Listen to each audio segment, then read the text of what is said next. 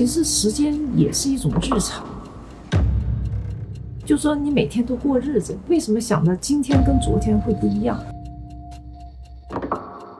就是时间在我的这个建筑里面是以什么方式呈现的？串来串去，看起来走不通的东西，但实际上最后都能够走得通。关于时间性，关于它所采用的楼梯的这种元素组合成一种新的时间性，它实际上自己都会有自己的一个漫游的路径，但是它组合在一起以后呢，它又有另外一个路径。这个楼梯如果是从二维、三维看，最后是一个 infinity。不是很单纯的一种线性空间，它可能是一种叠加，也可能是一种穿越。对于时间空间的理解转译，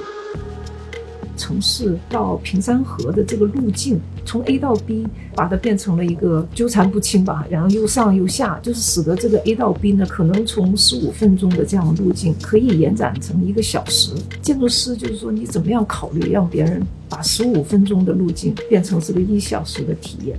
其实这个就是我们的命题，我们的很多手法都是化整为零，啊，就是把一个很大的场地，把它变成是垂直的，呃，好几个房子的一个叠加，或者说水平的一个叠加。突然有一天，实际上我们在这里开会，就是刚好有几张桌子在一起，在这桌子上大家都可以看得到是都是平的，但你再往下看的时候，你会发现，哎。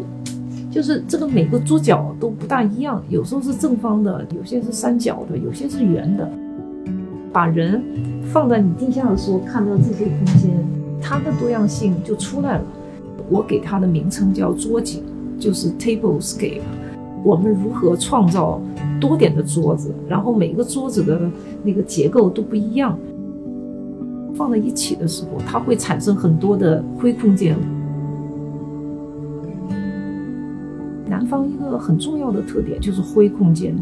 啊，很晒，经常下雨。地理条件跟生活方式决定了他对空间的诉求，更加希望这个空间能够承载复杂性，反而就是带来了一种弹性跟灵活性。你可以在那儿吃饭、读书，也可能是聚集交往的一个空间。它是一个很开放的，你是无法界定它是黑还是白。建筑它会跟土地、跟城市发生关系的时候，它实际上还是有界面的。这种界面跟一个人差不多，人与人交往，或者说人跟一群人交往的时候，你的这种界面感才开始显露。广州原来的骑楼一走就是几公里长的，就是说你可以风雨无阻的从这个楼一直走一百栋楼的后面，还是可以遮风避雨。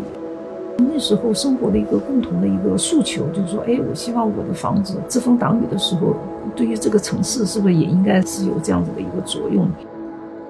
把城市的一部分引入了建筑，也可能你建筑的一部分又还原给了一个城市，它永远都是一个公共生活的一份子。所以呢，我就觉得它应该有一种比较 humble 的啊一种一种存在。